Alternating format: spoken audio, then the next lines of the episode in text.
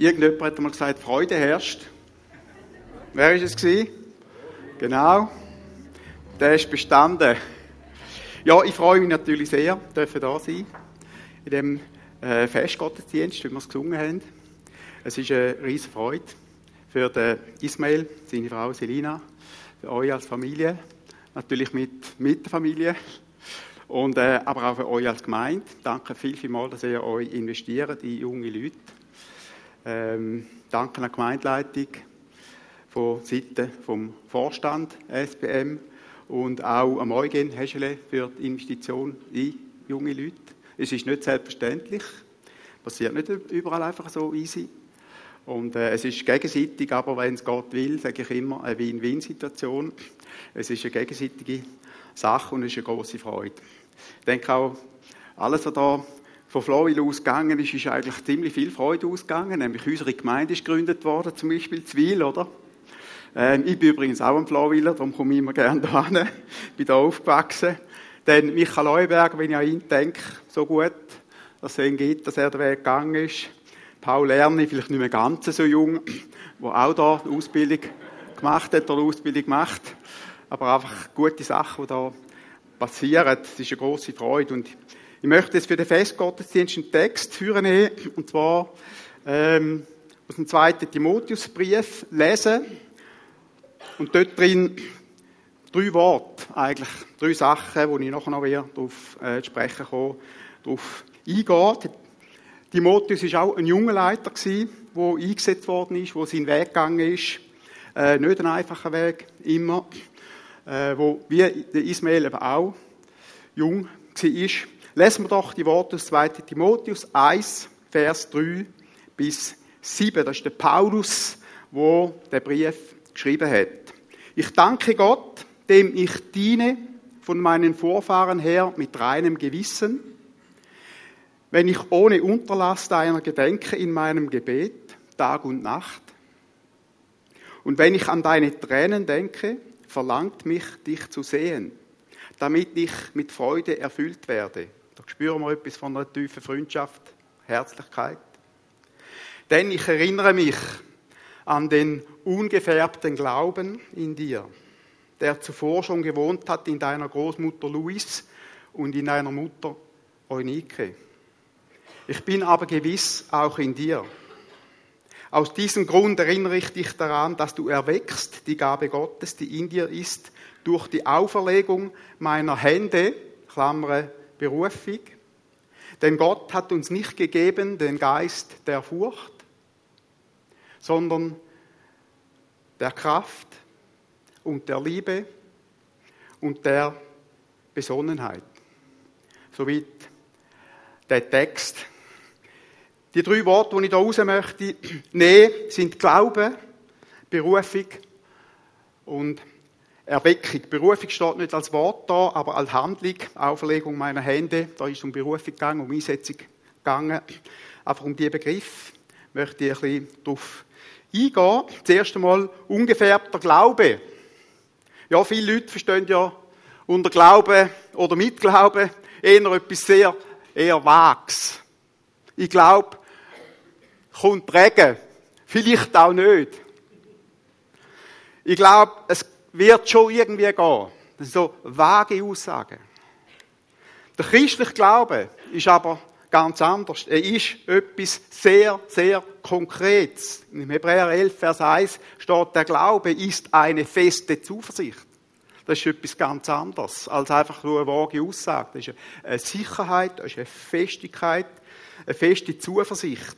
Christen haben einen festen Glauben an einen ganz klaren Gott, der sich offenbart hat durch Jesus Christus. Sie sind überzeugt, dass er sie liebt. Ich habe gesagt, sie sind überzeugt, dass er sie liebt.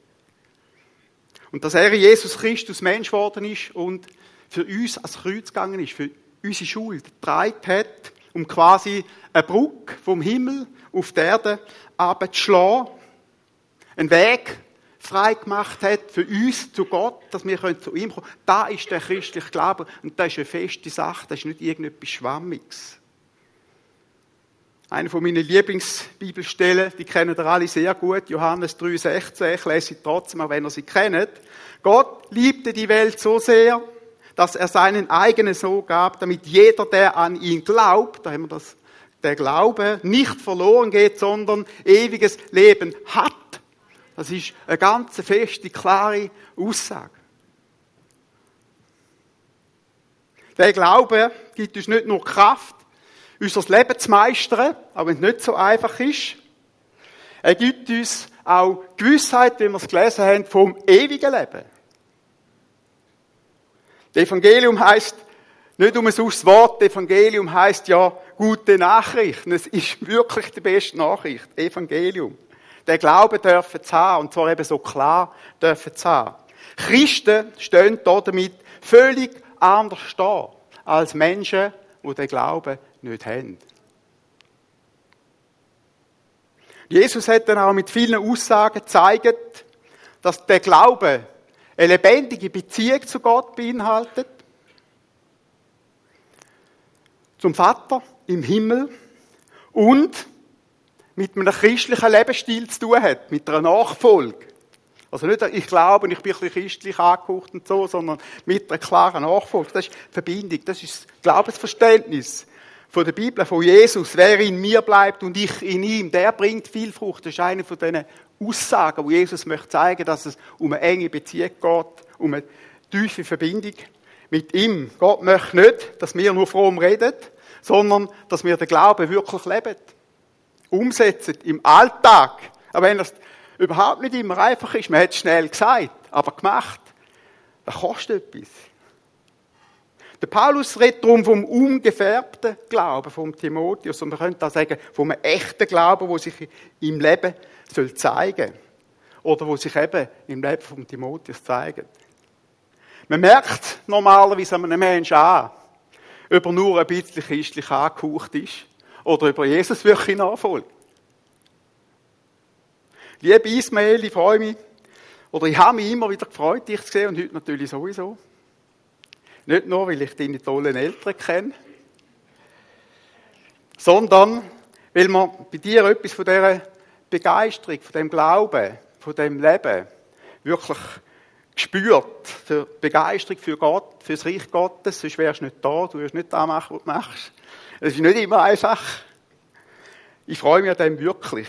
Und ich möchte mit diesen Worten von Paulus auch ermutigen. Ismael, natürlich auch Delina miteinander. Andere mit dem Glauben anzustecken. Lebt und predigt das Evangelium, das einfache Evangelium von Jesus Christus. Das ist immer wieder die Basis. Verlöhnt euch, auf, vertraut auf die Kraft von dem Evangelium. Verlöhnt euch darauf, das ist die wichtigste Grundlage. Immer wieder für euren Dienst, für euer Leben. Ganz generell Glauben an Jesus Christus, der genial Glaube, den wir dürfen haben. Amen. Berufung, das Zweite. Der Timotheus ist nicht nur ein überzeugter Christ gewesen, er hat auch Verantwortung übernommen, er hat Schritt gemacht in seinem Leben, er hat Verantwortung übernommen in der Gemeinde.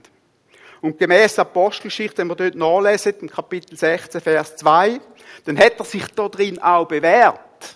Timotheus hatte in der Gemeinde Lystra einen guten Ruf. Da muss etwas passieren, bis man so etwas schreibt. Und irgendwann ist dann etwas passiert in seinem Leben. Wir können uns das sehr gut vorstellen, gell, Ismail? Wo man Berufung nennt. Etwas, wo man merkt, da ist, da ist mehr, Gott will mehr von mir oder Gott hat einen Weg für mich, äh, wo mehr ist als, Entschuldigung, wenn ich es so sage, einfach christlich leben. Sondern Gott um einen Dienst, Gott um einen Beruf. Irgendetwas passiert in einem rein. Das kann man nicht machen, da kann man sich nicht einschnorren. Das passiert von oben her, von Gott.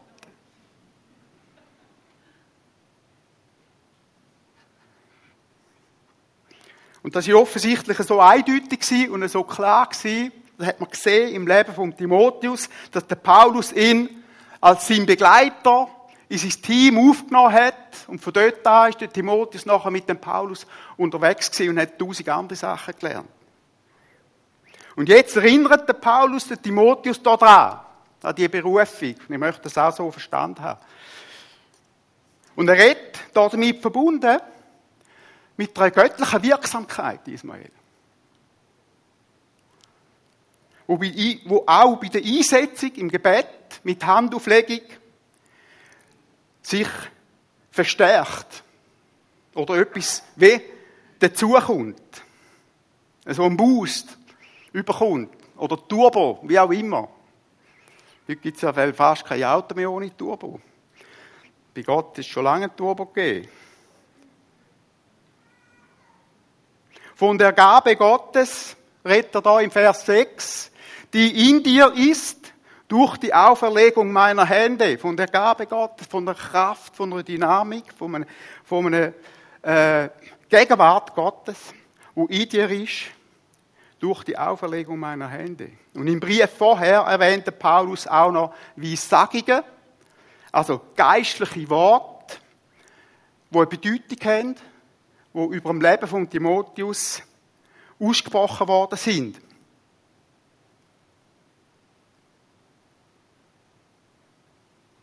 Dass er seine Gabe, seine Gabe und seine Begabung an das, was ihn hineingelegt ist, soll glauben und sie soll einsetzen.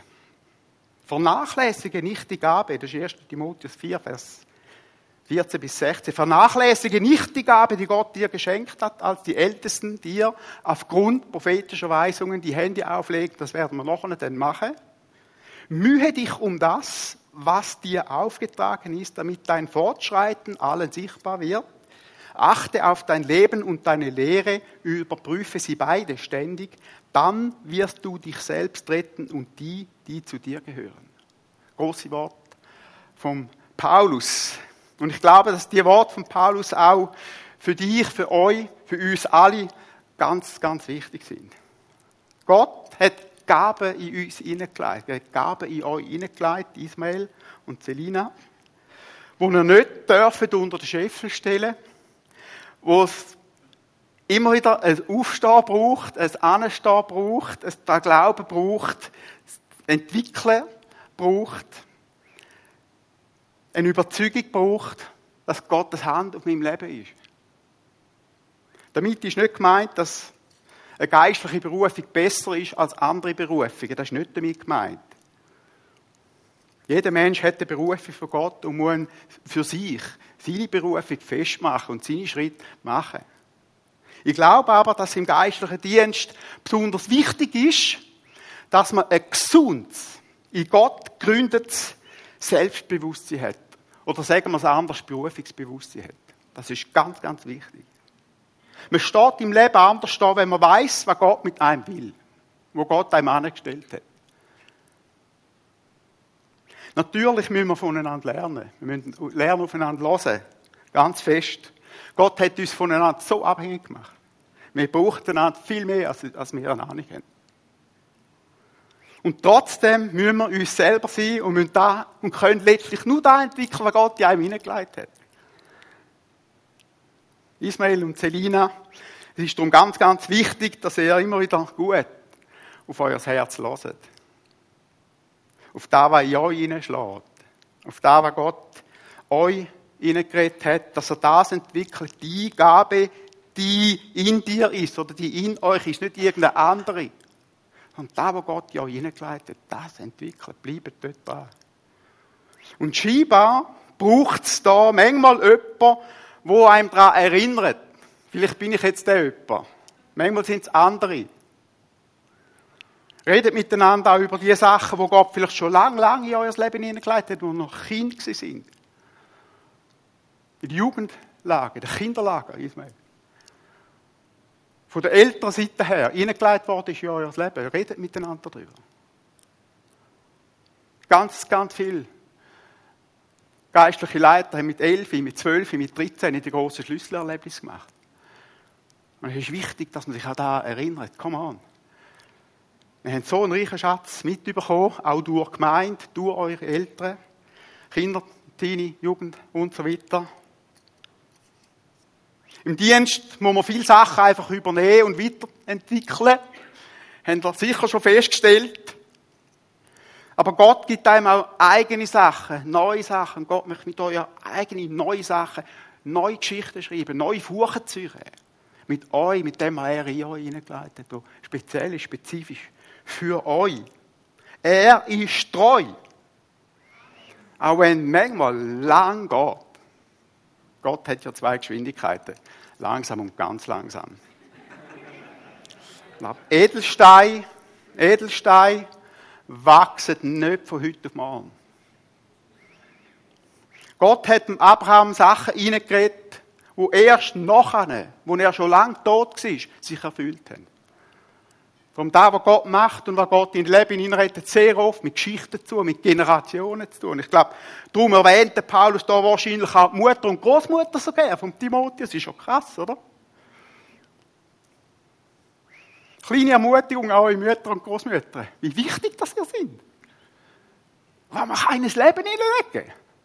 Ein Timotheus ist daraus entstanden. Haben wir gewusst, dass hinter jedem geistlichen Leiter und jeder großen Persönlichkeit stehen, stehen Mütter. Natürlich auch Väter, aber das sind nicht Mütter. Großmütter speziell erwähnt. Ich finde, ich finde es besonders, ich finde es wunderschön. Der Paulus das achtet und da hineingeschrieben hat. Mütter und Großmütter, bleibt dran in eurem so wichtigen Dienst.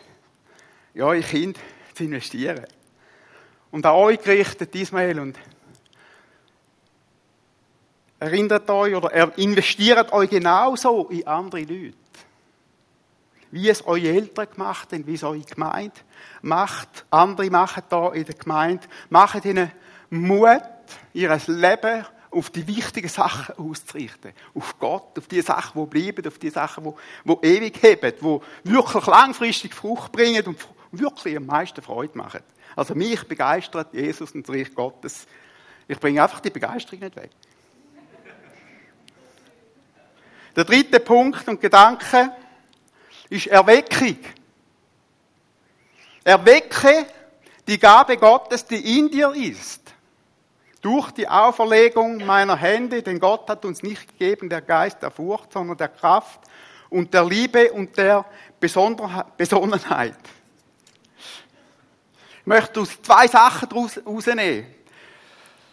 Glaube an Erweckung einerseits und Anerweckung und andererseits die Erneuerung von dem Glauben.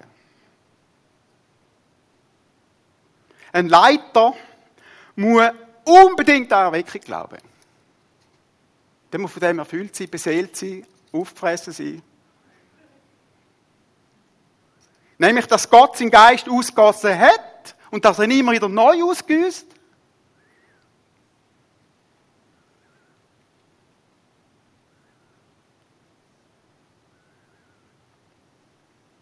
Das verändert unser ganzes Reden und Handeln.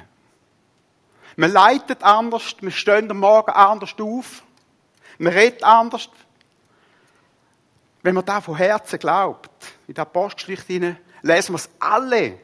Da heißt Klammer, die ganze Gemeinde wurde wiederholt dort, in dem vierten Kapitel, ihnen vom Heiligen Geist erfüllt und redeten das Wort Gottes mit Freimut.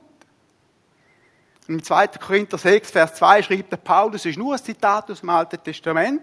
Siehe, jetzt ist die Zeit der Gnade. Jetzt ist der Tag des Heils. Er hat es immer aufs Heute und Jetzt fixiert. Nicht morgen. Morgen interessiert mich nicht.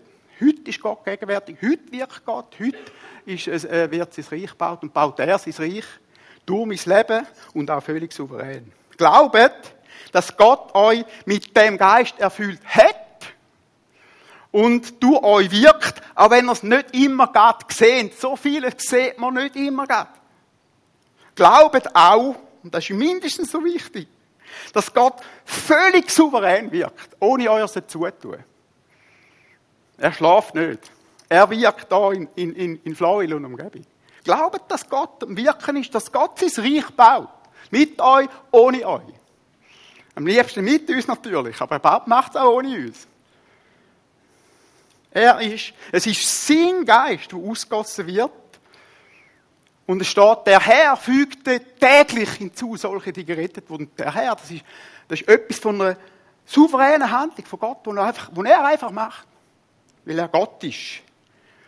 Die Überzeugung und dafür, Ismael und Selina, das muss immer wieder neu in euch brennen. Das muss in euch brennen. Das ist das Höchste und das Wichtigste. Für da müsst ihr wirklich schauen. Sonst machen die mit der Zeit nur noch einen Job. Es braucht auch Demut. Zum Beispiel Gottes Wirken in anderen Menschen zu erkennen und zu sehen und sich freuen darüber. Das braucht Demut. Oder in anderen Gruppen, in anderen Gemeinden ist gleich. Viele Gemeinden und Leiter erkennen zum Beispiel oft das Feuer nicht, wo in Kind und Jugendliche brennt. Man spielt lieber Feuerlöscher. Obwohl Gott explizit gesagt hat, auf eure Söhne und Töchter werde ich meinen Geist ausgießen. Gott hat es explizit gesagt. Und wer schon ein Feuer gemacht hat, wer von euch hat schon ein Feuer gemacht? Der weiß, wie es kann knistern, wie es krachen sogar. Funken können spü äh, äh, stüben. Es klopft. Da liegt in der Natur vom Feuer. Und wer einmal erlebt hat, ich habe es erlebt, wer von euch hat schon Wein gemacht? Oder ist dabei gewesen?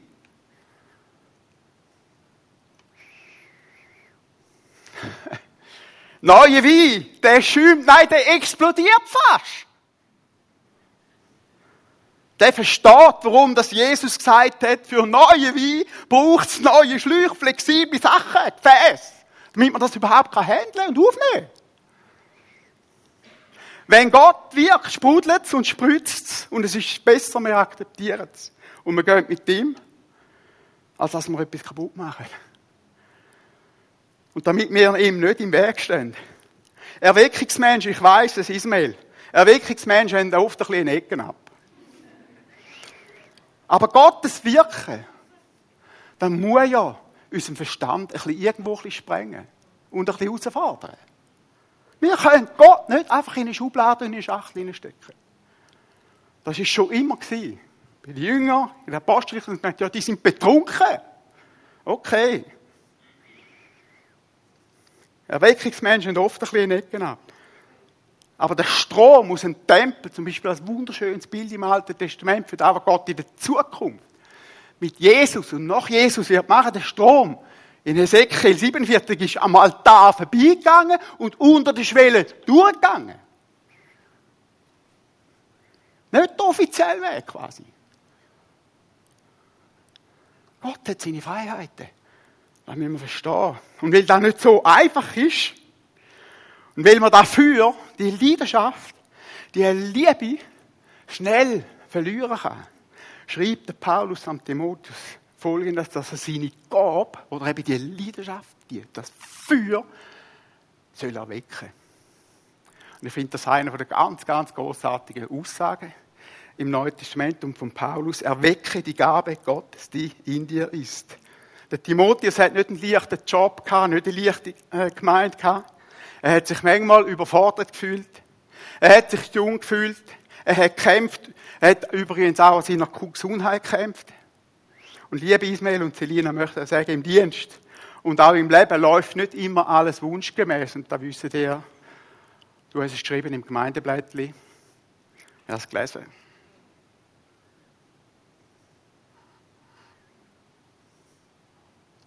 Läuft nicht immer wunschgemäß. Wir können uns aber